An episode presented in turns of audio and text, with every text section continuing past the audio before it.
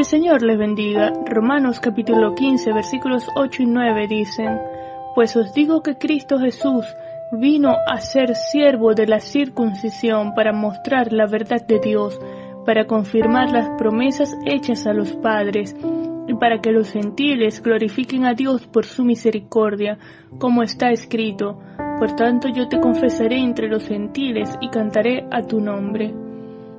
Jesucristo vino como siervo para ser de bendición tanto a los judíos como a los gentiles. Dice Marcos 10:45, porque el Hijo del Hombre no vino para ser servido, sino para servir, y para dar su vida en rescate por muchos. Pablo resalta esta actitud de servicio.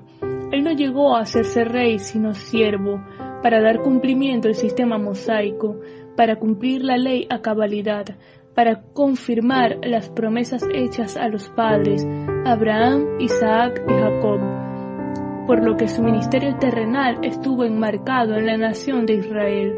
El mismo Señor Jesucristo dijo en Mateo 15:24, No soy enviado sino a las ovejas perdidas de la casa de Israel. Y era necesario que así fuese, porque en su sacrificio perfecto, suficiente, cumplió el pacto, satisfizo la justicia y la ira divina, extendiéndonos su misericordia. Gálatas capítulo 4 versículos 4 y 5 dicen, Pero cuando vino el cumplimiento del tiempo, Dios envió a su Hijo, nacido de mujer y nacido bajo la ley, para que redimiese a los que estaban bajo la ley, a fin de que recibiésemos la adopción de hijos. Hemos recibido la justicia de Cristo por su gracia. Glorifiquemos a Dios, pues cuando no lo merecíamos, extendió sobre nuestras vidas su misericordia. Pablo cita el Salmo 18:49, cuando David dijo, Por tanto yo te confesaré entre las naciones, oh Jehová, y cantaré a tu nombre, siendo una promesa de que Dios se daría a conocer a otros pueblos y naciones. Los versículos 10 al 13 de Romanos 15 dicen, y otra vez dice, alegraos gentiles con su pueblo, y otra vez, alabad al Señor todos los gentiles, y magnificadle todos los pueblos.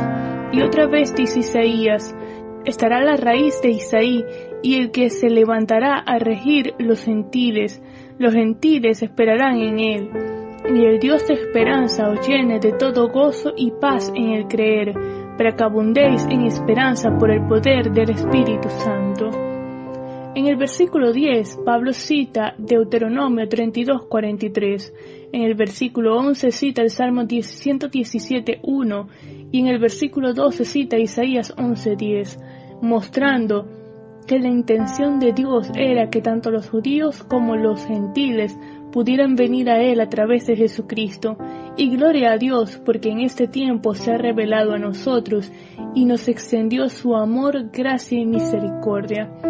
El apóstol concluye esta sección con una oración y el Dios de esperanza, en quien tenemos seguridad, confianza, plena certeza de salvación, nos llene de todo gozo y paz en el creer el gozo de su salvación, su paz que sobrepasa todo entendimiento, que tiene su origen en la fe en Él, en el conocimiento suyo, para que abundemos en esperanza por el poder del Espíritu Santo, siendo equipados para vivir en la unidad del Espíritu, en un mismo sentir como el cuerpo de Cristo que somos. Vamos a orar. Señor, te damos gracias por tu amor, bondad, Gracias porque extendiste sobre nuestras vidas tu gracia y tu misericordia.